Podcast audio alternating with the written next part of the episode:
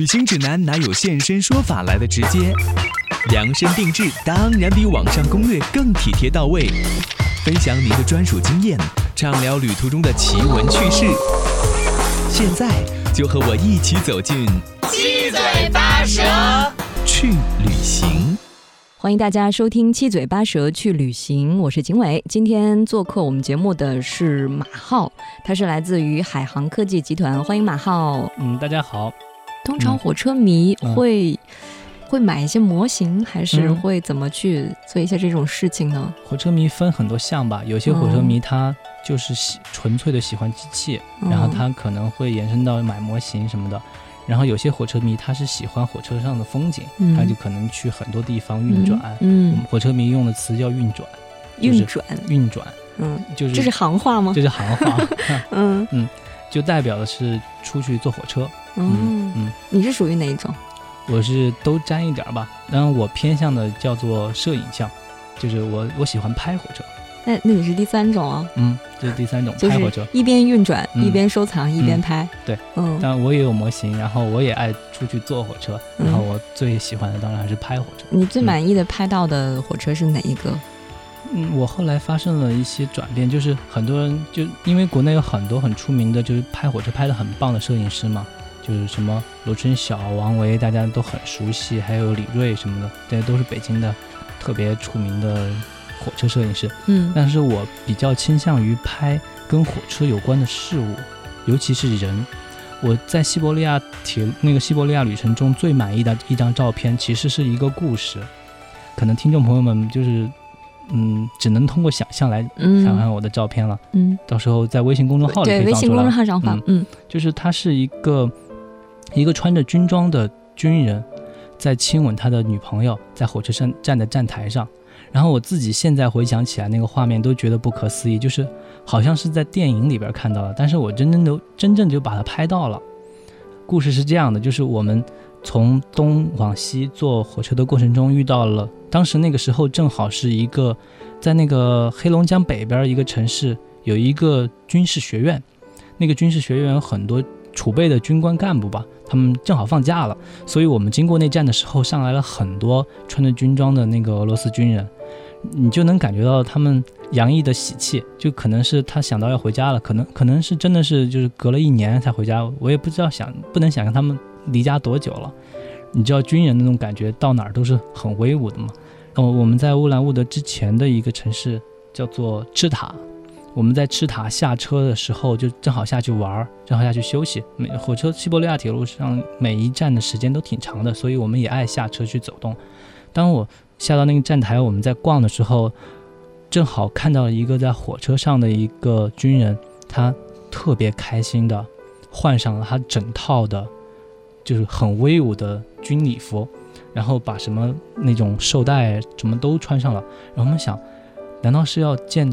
嗯，见什么重要的人吗？或者说想穿的体面一点，开开心心的回家。果不其然，他下了站台，他女朋友抱着一束花在接他，然后他们俩就在站台上亲吻了起来。然后我当时就立马就拍下来了，就是这张照片是可以取代我所有的在西伯利亚铁路上的心情。就是感觉其实火车是一个连接亲人的这样一个特别好的工具，有的时候它就不再生硬了，对，它就一点都不冰冷。因为它就是你刚刚说的，它是连接，它是桥梁，它又是纽带。嗯，你想，就是西伯利亚那么宽广的土地，这是他们能想到的唯一的最快的到达那个爱的人旁边的身边的一个方式。嗯，就他在火车上，虽然说跟战友有说有笑，但他心情一定是非常急迫的，他恨不得火车能够马上到达目的地。而且我对俄罗斯人的印象就是，基本上他们不怎么爱笑，也不太爱表露自己的感情。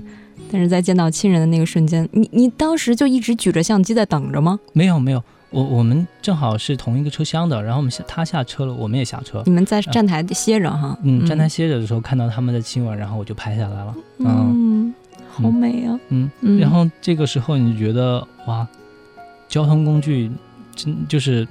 就像刚刚我们说的那番话，交通工具真的是有温度的。嗯，它是其实是人和人之间的连接，人和这个世界的一个连接。连接，嗯。嗯啊，所以你从最开始单纯的喜欢这种火车的机机械还有金属感，嗯，然后到慢慢通过通过交通工具寻找了，就像相当于一扇窗户，让我发现了嗯。这世界很多有魅力的事和人。嗯嗯，它相嗯当于给我开了一扇窗。所以你你现在拍火车的话，就还是拍很多就是嗯，应该说是生命吧。嗯，嗯，火车虽然是死的，但是火车里承载了很多颗心很多生命。嗯嗯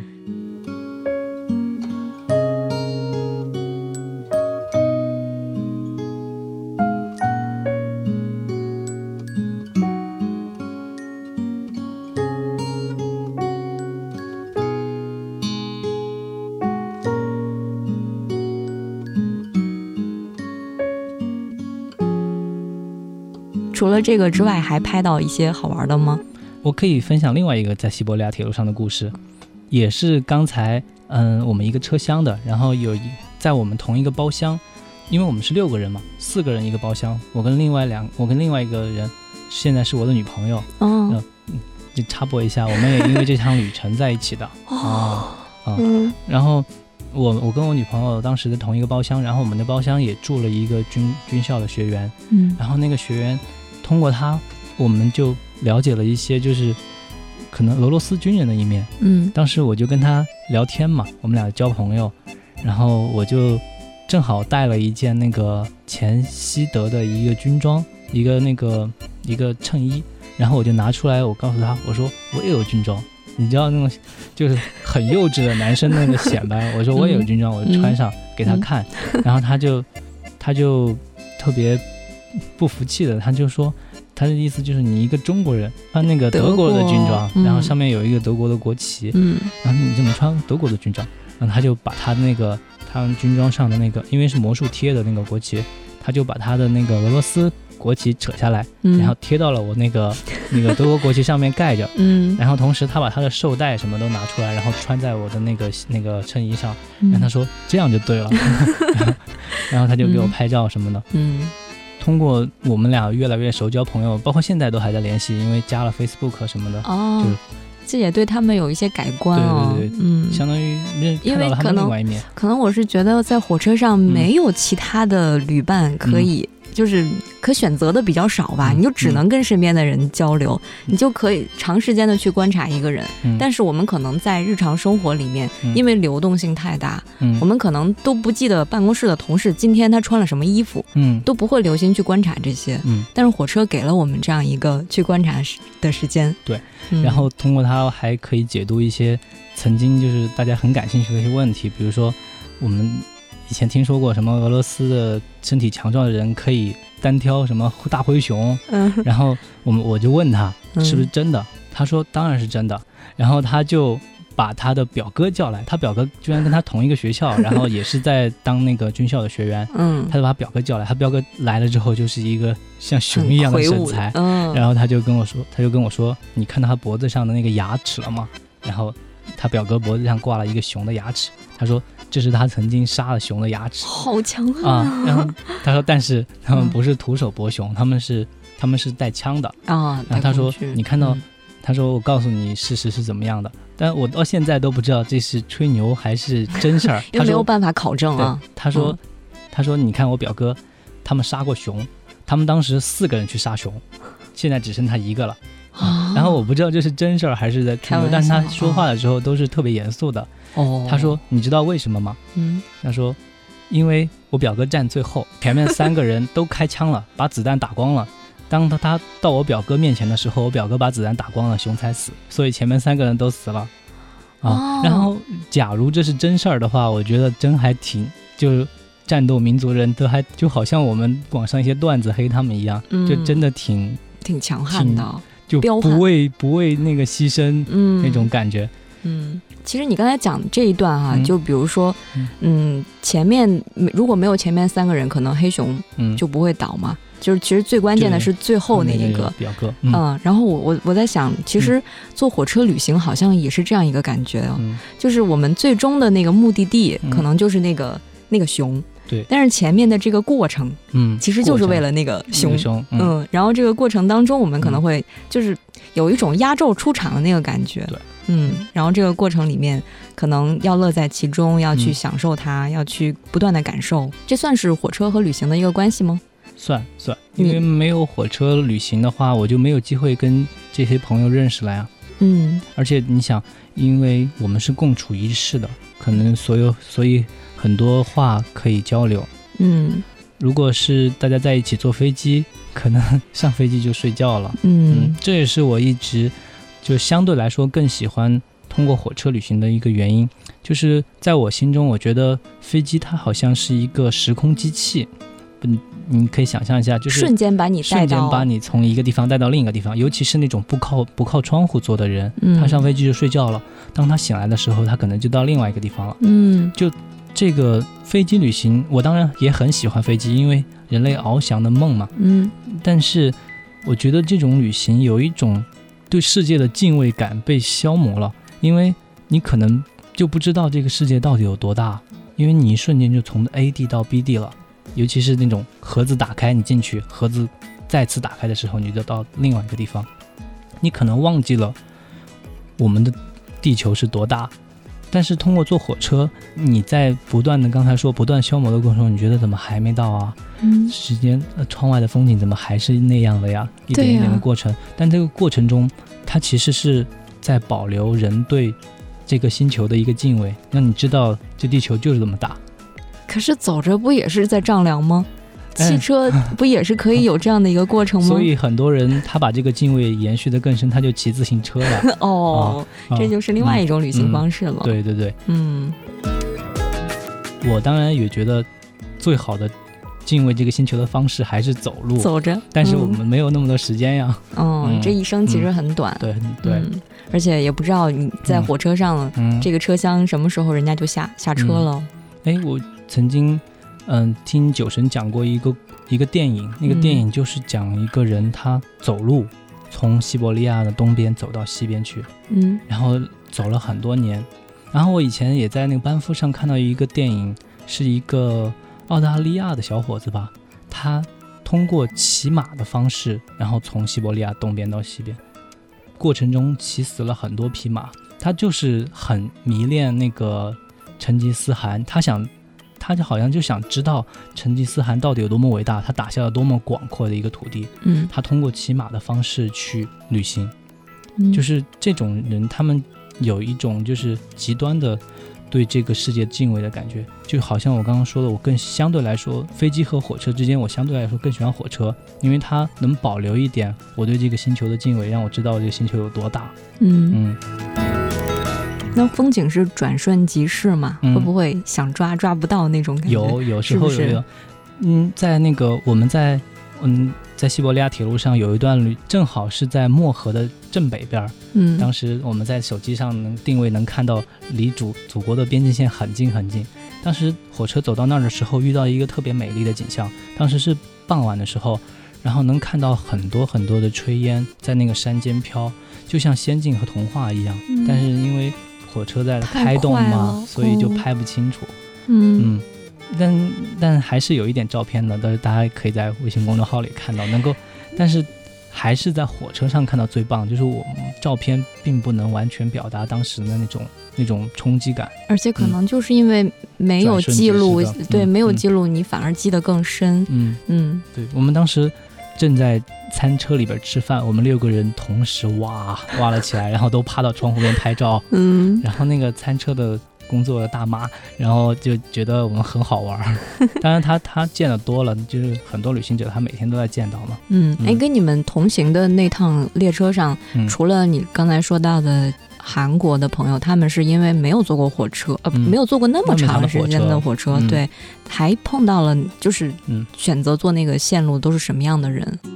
我还碰到了一个，就跟我聊的还挺多的。我们后来那一整个晚上都在聊天的一个一个叔叔，嗯。嗯，当时我是在其中一个小站，我下车，然后去拍火车头，然后拍火车头的过程中，一个穿着背心和裤衩的一个大叔，他就他就看着我笑，嗯。然后我也看着他笑，然后他就就他先破冰的，他先问我要不要我帮你拍照啊什么的，嗯。我说当然好，然后我就把相机给他，然后他就帮我拍了一下我和火火车的合影，然后拍完之后我们就开始了话匣子，就他问我去哪里，我我问他去哪里，然后他他从哪儿来，然后我从哪儿来，后来聊着聊着，他是一个斯里兰卡籍的美国人，哦，他是斯里兰卡人，然后现在定居在美国那个夏威夷，嗯。全家都在夏威夷。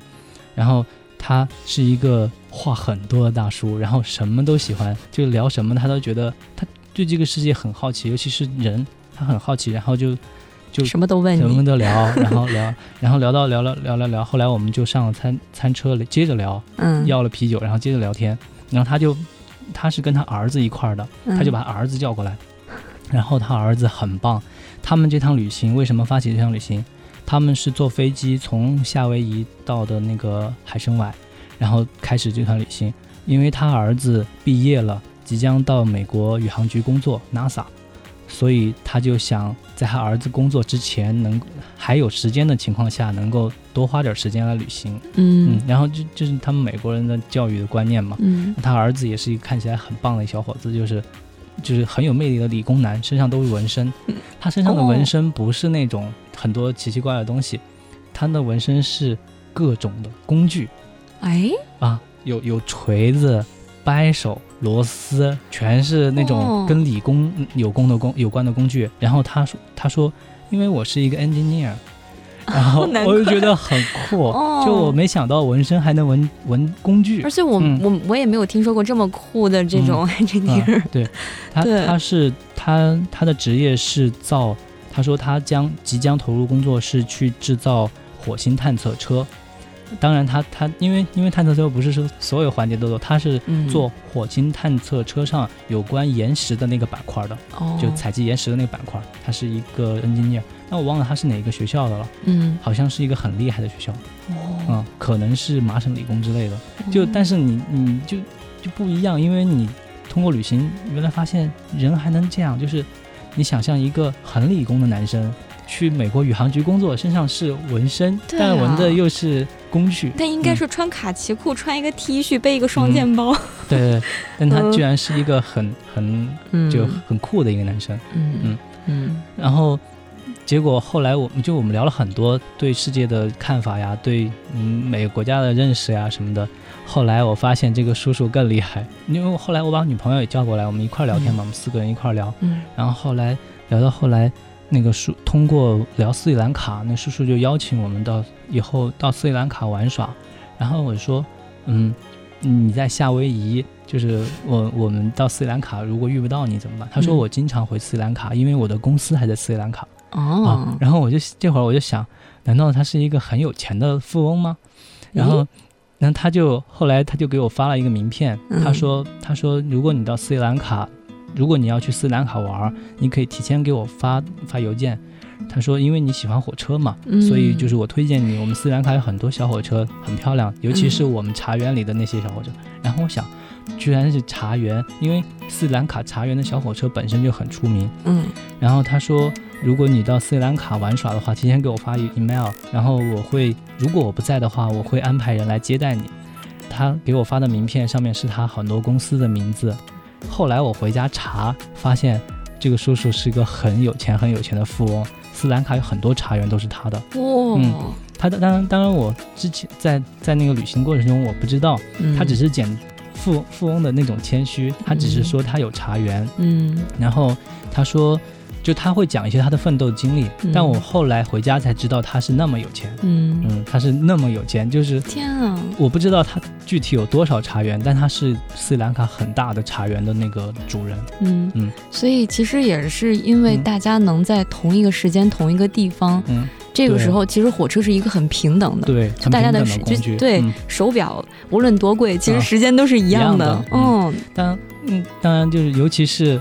后来你再回想，就是认识他那个那个那一瞬间，穿着背心和裤衩，嗯。穿着拖鞋，然后上来很很平和的告诉你要不要帮你拍张照呀，嗯，就这个时候，你觉得这好像发生在电影里的一些场景一样，就是通过火车旅行能够带给我的。嗯，我喜就是好神奇啊！对，就是如果坐飞机或者坐轮船，嗯大家可能就不是同一个位置了，可能他在头等舱，对可能我在经济舱，就不会走来走去。嗯，他在轮船上可能是那种豪华的包厢，豪华的包厢，然后我是普通的房间，就嗯不能认识了。嗯，但是在火车，大家是可以在餐车自由的交流。其实火车本身也是一个小社会了。对对对嗯，而且还挺平等的。嗯，嗯，对你们后来去斯里兰卡了吗？没有没有，现在嗯，未来肯定会去的，嗯但就是。我去之前应该会给他那个发 email，、嗯。我希望能够他回斯里兰卡看他公司的时候他在，嗯。但他他并没有奢望这样，因为毕竟大家时间都是有限的嘛。对，珍惜在火车上那一刻是最好的。他告诉我，就如果他不在斯里兰卡，就是嗯让我一定要去，就他会让安排人来接待我们。嗯，他说你什么都不用操心，然后嗯。然后就是那种豪气，嗯他告诉你什么都不用操心，什么都 什么都不用带，嗯，就我给你安排好。所以你嗯算是遇到了个贵人。对对对，嗯，嗯，这也是我生命中就是不一样的一种回忆吧。也是火车带给你的。嗯啊，带给我不一样的回忆。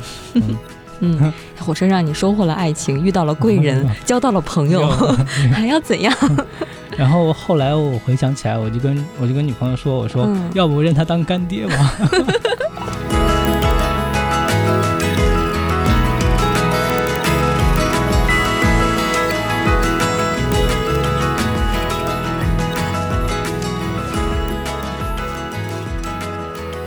所以火车有不好的地方吗？有，比如说有不不伤心的一些事情吗？就是跟火车有关的。有吧，但是不多。嗯伤心的事情能大家能想到火车伤心的事情，当然就是晚点了。哦，哦，有有一个嗯有一次伤心的事情是春节在那个日本坐火车的时候，因为火车有人有人卧轨，有人跳到那个铁路下，然后导致那个那去机场的线路晚点，然后嗯让我错错过了飞机。嗯，当然带给我的直接直接损失就是金钱的损失嘛，所以我还挺伤心的。票不能改签吗？飞机票吗？嗯不能，那个我们买的是当时日本那个乐桃航空的廉价，所以当那天只有一班，好像后来所有去北海道的飞机都卖光了，嗯，所以就是错过了，损失了金钱。哦，后来买的新干线去北海道，是不是因为改了之后，反而还遇到了另外的一番风景？嗯，改了之后正好可以带我女朋友体验一下东北新哎干线。那会儿你们已经是在一起了，就是啊从、春春节的时候已经在一起了。哦，嗯从那个西伯利亚回来就在一起了，在一起了嗯然后又开始了第二段去日本的火车之旅。对对。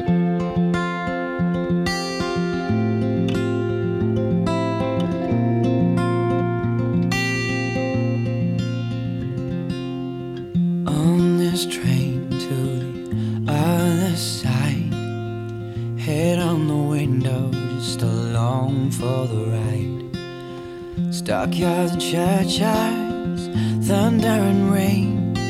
It all passes by me on this train.